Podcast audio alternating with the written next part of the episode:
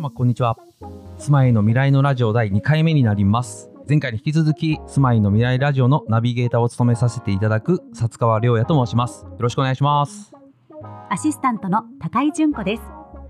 空き家の学びを得られるラジオ番組としてこの住まいの未来ラジオを定期的に更新していきます。よろしくお願いします。この番組は空き家というお題目のもと毎回ゲストの方にお越しいただきトークテーマを立ててお送りします。1回の放送時間は20分から30分ほど。毎回1つのテーマを取り上げます。番組は生ではなくあらかじめ収録したものをお送りしていますが毎回収録の様子を公開しています。いわゆる公開収録です。収録日等に関しては調布市が運営する LINE アカウント調布市住まいの未来教えてナビにてお知らせしますのでご興味のある方まずは友達登録をお願いします。そして収録日にはぜひ遊びにいらしてください。今回も調布市深大寺にある空き店舗泉屋で収録をしています。もともとお蕎麦屋さんだった空き店舗で目の前が深大寺通りバス通りなんですね。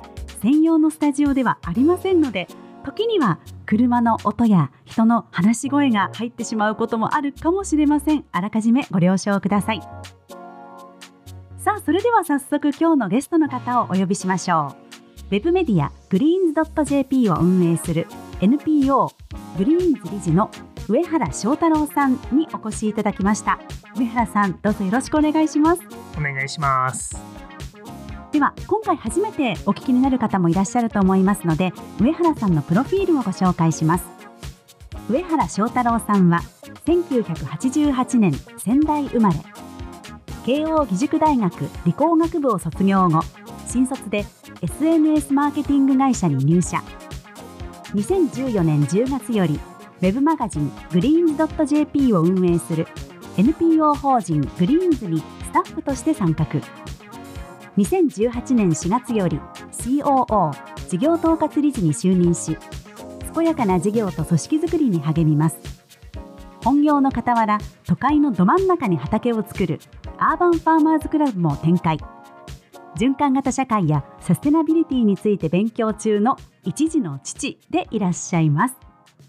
ありがとうございます。はい、えー、それでは、えー、前回に引き続き、えー、翔太郎君あの僕からは上原さんではなく翔太郎君と、はい。えー、呼ばせていただいて、えー、おりますが、えー、今回ですね、えー、トークテーマを、えー、環境負荷をかけない暮らし方と。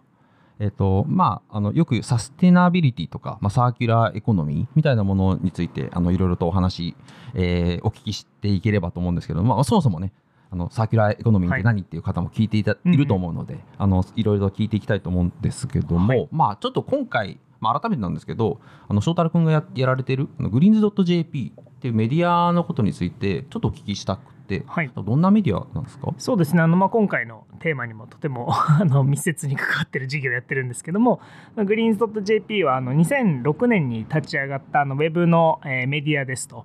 であの取り扱っているテーマとしてはサステナビリティだったりとか、あとは社会課題解決ソーシャルデザインだったりあとはローカル経済や地方創生といったテーマを中心に、うん、まあ、全国のあのプレイヤー、まあ、実践者の皆さんを取材して、まあ、毎日記事を発信しているような、まあ、メディアになります。今まあ14周年を迎えて、まあ、15年目に突入しているというまあ、結構老舗感がだんだんとウェブの、ねうん、ウェブメディア界では出てきてるんですけど、うん、あの今は月間で30万 PV ぐらいで、まあ、毎月16万人の方にも読んでいただいているメディアにおかげさまであの成長しております。はい、はい、すごいですよね。僕もかなり影響を受けました。はい、ありがとうございます。お世話になりました。はい、で、あのー、まあ、サステナビリティサーキュラーエコノミーっていう文脈で、はい、ちょっとあのー、伺いたいですけどいろいろとお話を、あのー、なんかそこら辺のどんなあのと意味なのかどんな取り組みがあるのか、うんうん、そこら辺のこう概要説明そうですね、いろいろ伺っていいですか？はい。あのまあ、今回は環境負荷かけないとか、まあ、サステナビリティというテーマにお話しできればと思うんですけども、まあ、大前提の話があるなと思っていて、まあ、それはあの、まあ、気候変動がまあいよいよ目に見えるようになってきたなというふうにあの思ってますと。でこれはあの、まあ、皆さんも肌感覚でちょっと感じている部分もあるとは思うんですけども例えば、まあ、去年ですねあの台風、まあ、15号と、まあ、19号というあのまあ、日本全域と、まあ、あとは房総半島とかに、まあ、結構な被害を生み出した、まあ、自然災害が、まあ、ボコボコ出てくるようになって、であとは、ね、多摩川の氾濫ももちろんありましたしね。まあ、そういうことが、まあ、割と日常茶飯事になってきていると。例えばあの今年に入ってあの、まあ、冬、まあ、1月は冬でしたけども、うん。これも記録的な暖冬で、うん。もう本当に日本中で、まあ、記録史上最も暖かいまあ冬になってきていると。まあ、そういうことが、まあ、身近に感じられるようになってきたんですね。うんこれがまあ10年前とか、まあ、地球温暖化が起きるらしいよっていうことが言われてたところからこう身近に本当に感じられるようになってきたっていうのが、まあ、大きい変化だなというふうに感じていて、うん。でまあ、ただこのままいくと大変なことになるので、うん。まあ、そろそろ、まあ、私たちのえー社会だったりとか、まあ、経済というものをまあ見直して、うん。まあ、持続可能なものにしていかなきゃいけないよねっていうのが、まあ、日本だけじゃなくて世界中でまあ重視されている、うん。まあ、そんなテーマだなというふうに思っています。はい。なんかこう生活の中で崩れてきてしまったその自然のなんかバランスっていうんですか,、うん。なんかそういうものをこう元に戻していこうっていう、まあ、そざっくりそんな理解でいいんですかね？そうですね、はい。うん。あのまあ戻していこうというよりかは、まあ、このままいくと大変なことに なるというのが、ん。あの共通の認識になってきてるなと思ってて、でちょっとここであの薩川さんにクイズを出そうと思うんですけども、はい、はい、答えます。頑張ります。はい。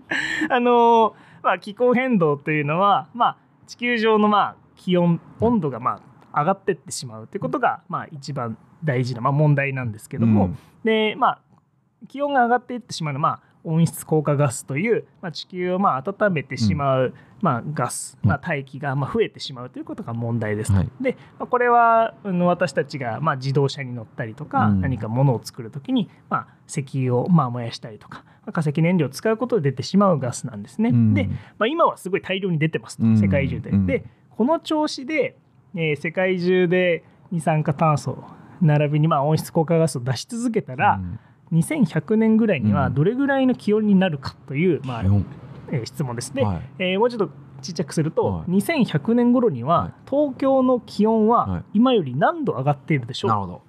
さあお答えください。2180年後ですね。2100年は80年後で最後。東京の気温今何度だ？まあ今基準今基準ではいこれから何度上がってい最高ですよね。そうですねもなんか基本ん？去年40度とか行きましたよね。いきましたね。まああの平均気温でね考えてほしいなとは思うんですけど。なるほどなるほど、はい平均気温ちょっとすみませんあの額がないのがバレてしまうかもしれませんが平均気温がちょっとあんまりわからないですけどちょっともうじゃあ感覚でいきますね、はい30度30度上がるんですか？えあ違う違う違う。上がり幅ですよ。あ今からあるのね。あごめんなさい、はいごめんなさい皆様大変失礼しました。はい。えっ、と今から上がる？そっか、はそうだでもなかなかえ1度でもすごいですよね。1度でもすごいですね。180年。はい。じゃあ2.5度かな。2.5度、はい。ファイナルアンサはいナランサー。はい、残念です。ー なんすかこれ。あのー、4.5度、あーそうなんですね。2100年ぐらいには気温が平均気温が上がってしまうというふうに、あの気象庁からは試算が出ていて、うん。でこれはあのじゃあ日本でいうとどの地域の気温かっていうと、まあ、屋久島の平均気温になるっていうふうに言われてるんですね。うん。でまあ屋久島もじゃあ南国っていうイメージだと思うんですけどもそれがまあ東京の気温になってしまうということで、まあ私たちがこのままの調子でいけばうんうん。そうなってしまうし、であとは気温が高くなってうん。暑いよねとかなんか蒸し暑いよねっていうなんか居心地の悪さだけじゃなくて、うん。あの温度が上がると海の、えー温度も上がってしまうと、うん。そうすると海から水蒸気がたくさん出るようになって、うん。それがまあ台風をもたらしたりとか、あとは大雨をもたらしてしまうということで、まあ、私たちの、まあ、社会自体も脅かされているということが、うん。まあ、大問題なんですよ。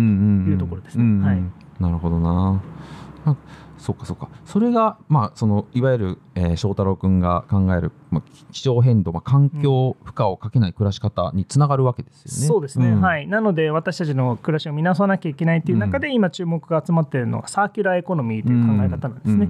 で、まあ、今までの、まあ、高度成長成長からの、えー経済っていうのは、まあ、基本的には作って使って捨てる、うん。うんまあ、埋め立てるとか燃やすっていう形だったんですけども、そういうこう一方通行の、えー経済活動ではなくてその過程で出てしまったゴミだったりとか、うん。まあ、廃棄物を改めて資源として使い直すと、うんだからまあ極論言えばゴミが出ないような経済活動だったりとか、うん。まあ、社会の仕組みっていうのをまあ目指していこうというのが今まあ世界中で目指されているまあ一つのテーマなんですね。うん。であのまあ、これはまあ、日本ではまあ人口は減っていくんですけど世界中で人口は増えていくのでこれからも、はい。うん。その中で資源がどんどん減ってしまうという中でもまあ重要なテーマなんですね。うん。でまあ、ゴミが減れば、えー二酸化炭素を出す、まあ、量も減っていくということで、まあ、とても重要なテーマですと。はい最近だと、まあ、コンコンビニとかスーパーのビニール袋が有料化してっていうところもまあそういう流れの一環なるべくゴミを出さないとか、うんうん不必要なものを作らないということだと思います。はいあれですか？やっぱり昔から、まあ、リサイクルとか、はい。まあ、最近最近なのかな、まあ、アップサイクルとか、うんうん。あのご存知ない方まあその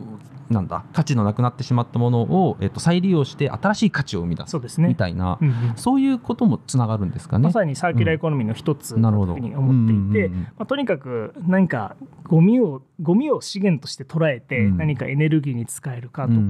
まあ、あのアップサイクルであれば家具として使えないかとか、うんうんなんかそういう、まあ、無駄と思われるものを改めて価値を、えー作っていくっていうことが、まあ、サーキュラーエコノミーの大事な視点だなというふうに思っていますと。うん。確かに。でまあ、その中で、うん。あのまあ私たちの暮らしってこう、まあ、見つめ直すと本当にゴミをいっぱい出すじゃないですか。うん 出してます。もう日常生活で普通に暮らしてるだけなのになんでこんなにゴミが出るんだろうなっていう、うん。まあ、感覚があの私にもあるんですけども、うん。でまあ、例えばじゃあ世の中でじゃあどういうサーキュラーエコノミーな活動がまあ起きてるかってちょっとご紹介できればと思うんですけども、はい例えばあの、まあ、アディダスというあの、まあ、スニーカーを作ってる、まあ、うん。メーカーはありますが、うん。あのまあ、そういうメーカーも今一生懸命サーキュラーエコノミーの取り組みを始めていて、うん。まあ、スニーカーって基本的には履き潰したら捨てるじゃないですか。うん。でゴミでポイ、うん。まあ、燃やすかうん。埋めるかって形なんですけども、今アディダスが作ってるフューチャークラフトというスニーカーはあの履き潰してもういらないよってなったスニーカーを、うん。えー裁断して、まあ、うん。刻んでですね、はい。でそれを溶かしてはまた繊維にできるっていう、まあそういうスニーカーを開発したんですね。であのまあ、普通のスニーカーだといろんなこう、まあ、ボンドがついてたりとかうん。靴紐とか全部素材が違うんですけどそれも単一の素材になっていて、全部溶かしてまた同じスニーカーを作ることができるっていう、まあ、うん。そういうまあプロダクトも世の中で生まれていて、うん。まあ、とにかくそのゴミを出さないようなまあものづくりというか、うん。もうプロダクトうん設計がなされているというのがトレンドになってます。なるほどなるほど、ど、でもそうですね。なんかおまあそのシューズもそうだしまあ服とか、うん。まあファッションだけに限らないかもしれませんけど、うん。まあやっぱ企業自体そのいわゆるプロダクトあの商品を扱う会社自体も、あの環境負荷をかけないっていうビジョンのもとであのなんかビジネスしているというか、なんかそういう会社も増えてますよね。そうですね。で一方でそのサーキュラーエコノミーってまあとてもキーワードになってるんですけど、うん。まあ、日本では結構今までやられてたことというのもあって、うんうん例えばあの日本ってこう空き瓶の回収って日常的に見るじゃないですか。あの、うん。まあ、ビール瓶だったりとかうん。牛乳の瓶でも、ああいう空き瓶を回収して、まあ、洗浄してまた使うっていうシステムってはい。世界的に見ても日本ぐらいしかないらしくて、えー、そうなんですか？はい。えー。あの基本的な世界はそこまでシステムが発展していないので、えー。使い捨てなんですよ瓶も。あーまあ、もちろんあのリサイクルして要はまあ全部ガラス瓶をまあ粉砕してまた瓶を作るってことはあるんですけど、うん。そのまま使うっていうシステムは結構日本特有のものだったり、あとはまあ日本はちょっと遡れば江戸時代って基本的には廃棄物がなかった時代というかあ、のまあ人間のまああのトイレの まあうんちだったりとかもそれで堆肥になったりとか、うん。あのそういう本当に循環型の社会っていうのはかつて日本の、まあ、江戸時代はまあ大きな都市でも行われてたっていうのがあって、うん。まあ、そういうものが改めて見直されているまあ時代なのかなというふうにも思っています。確かに、はい。そういう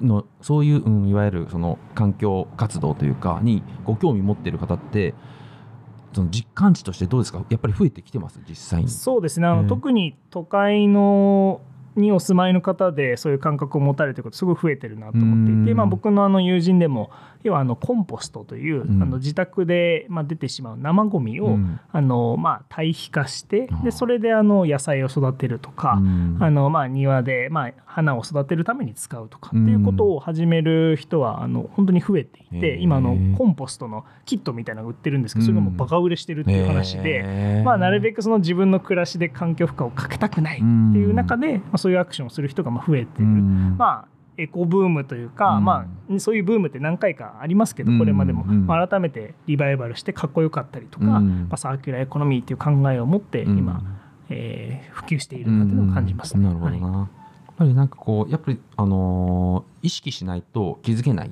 うん。けどもやっぱ大事なことじゃないですか、うん。なんかそういったことをちゃんとこうなんていうのかな発信していく伝えていくってこともすごい重要だと思うんですけどなんか翔太郎くんがまあ発信頑張ってるなというかあのまあそういうササーキュラーエコノミー、えーみたいなことを知らない方に対して、あの説明できるこう事例というか、うんうん。なんかお話ってあります？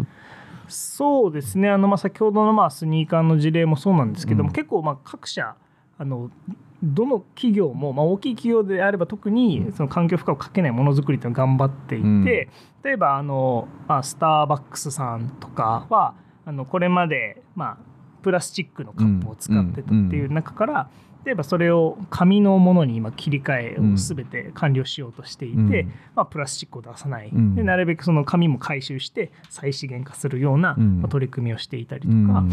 あの増えているなというのは思います、ね。なるほど、はないるほど。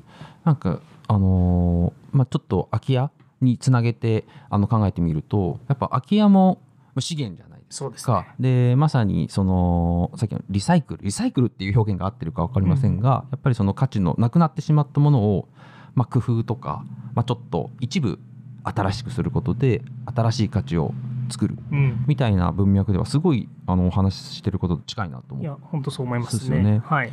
でやっぱりなんか空き家でやっぱあのー僕がすごい考えてることが単体だとうんあまりこう波及効果が生み出しづらいえ空き家もやっぱりあのー少なからず古かったりしてコストがかかるものなのでやっぱりその点で考えずに、まあ、よく言いますが面で考えるというか、えーたくさんの、まあいうん、いくつかの空き家を活用することでその面一体がまあ良くなっていくうんうん盛り上がるというか、うんうん。そういった考え方がすごい空き家については大事だと思うんですね。うんでなんかあのう翔太郎君がその空き家まちづくりとかのあの取り組みも、まあ、されてると思うんですけどもそういった文脈であの空き家かける、うんリサイクルアップサイクル、うんうん。えー文脈で言うとなんかそこら辺の事例とかうんうん。お考えとかってあったりします、そうですね。あの空き家活用って、まあ、日本全体の、まあ、問題というか、大事な課題だというふうに僕も思っていてであのこれはまあ日本特有のものでもあるだろうし、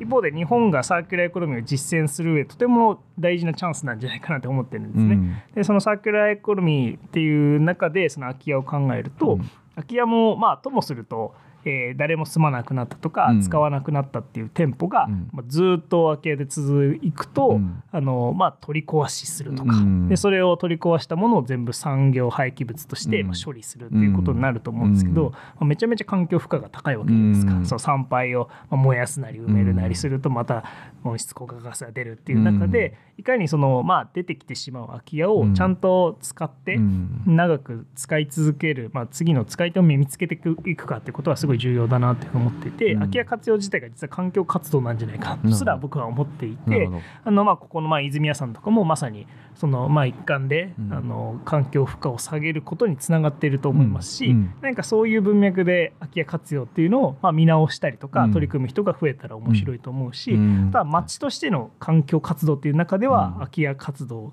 空き家のリノベーションだったりとか利活用していくってこともすごい重要だなというふうに思っています。なるほど、うん。確かに。なんか一つその僕のイメージですけども、はい。そういう環境活動でいわゆる共感を得るというか、えー、とお金はもしかしたらえー結果的にそっちの方がか、えー環境を保持しようとする方がかかってしまうかもしれないんですけども結果的にいろんな方の共感を得たりっていうことで、うん企業もそっちの価値を出していったりとか、えーなんかそこら辺がきっとうまく回り始めてるんだろうなっていうところは思うんですね。でやっぱり空き家って、えーまあ、繰り返しますけどこうき一般的には扱いづらいような物件が、あのたくさんあると思ってるんですけども、えーでなんか、まあ、簡単に言うと儲からないからやらないみたいな、うんうんなんかそんな、あのー文脈で使われない空き家もたくさんあると思うんですよ。でもなんかもしあの今日翔太郎君がお話いあのいただいたようなそのムームーブメントというか、うんうん。まあ、まさに時代のあの流れの一つに、うん。なんか空き家活用がなればいいなと思っててあのすごいお話聞いてあのそんな空き家ムーブメントをあの、まあ、おこがましいですけど起こすそのひあの、ひうん。一翼をなんか担えればなっていうのは個人的にはすごい思いましたね。ちょっと最後にあのお聞きしたいんですけど、はい。えー、とそういうかん、まあ、ビジネスという観点で、えーその環境を守っていくっていうことを考えた時にその翔太郎君なりに、えーなんかこううまくビジネスと環境保全っていうのをうまく回していくためのまあなんていうか考え方というか、そういうこうかんあのお 話ってなんか、はい。最後に一言聞いてもいいですか？そうですね。あのなんか、まあ、環境保護ってなるとみんなでお金を出し合ってうん。守ろうっていうことだと思うんですけど、うん。まあ、今回僕がお話ししたのは経済活動をしていれば環境も守れるとか、うん。気候変動も抑制できるっていう、まあ、アプローチが生まれてきてるっていうのが、まあ、今一番面白い領域だなと。思っていて、うん。例えばその空き家活用もまあともすると本当にちゃんとお金を稼いだり売り上げを出したりとか、うん。賃料を払うようにしなきゃいけないってところだと思うんですけど、うん。でもそれをやっていれば結果的にゴミを出さなくて済むようなものだったりとか、うん例えばあのまあ今日ご紹介した、まあ、アディダスのスニーカーも、うん。それを、えっとずっと使ってもらってれば、うん。アディダスはめちゃめちゃずっと売り上げが上がるし、う。ん。でもゴミが出ないっていうような、うん。その経済活動とうん。環境負荷を下げるっていうことをセットにできるっていうのがサーキュラーエコノミーの発想で、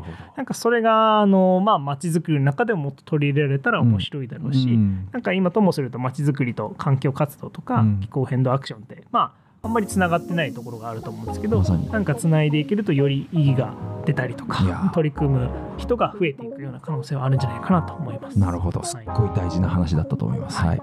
ありがとうございます。はい。上原さん今日も興味深いお話ありがとうございましたさあ次回は木で作る持続可能な街から見る暮らし方をテーマに上原さんに三度お話を伺いたいと思いますこの番組は調布市の空き家施策事業としてお送りしています。YouTube や Google、iTunes、Spotify などのポッドキャストで配信されます。番組の更新情報や公開収録のお知らせまたその他たくさんのコンテンツを LINE アカウント調布市住まいの未来教えてナビにてお知らせします。ぜひぜひ友達登録をしてチェックしてみてくださいね。それでは皆様また次回お会いしましょう。さようなら。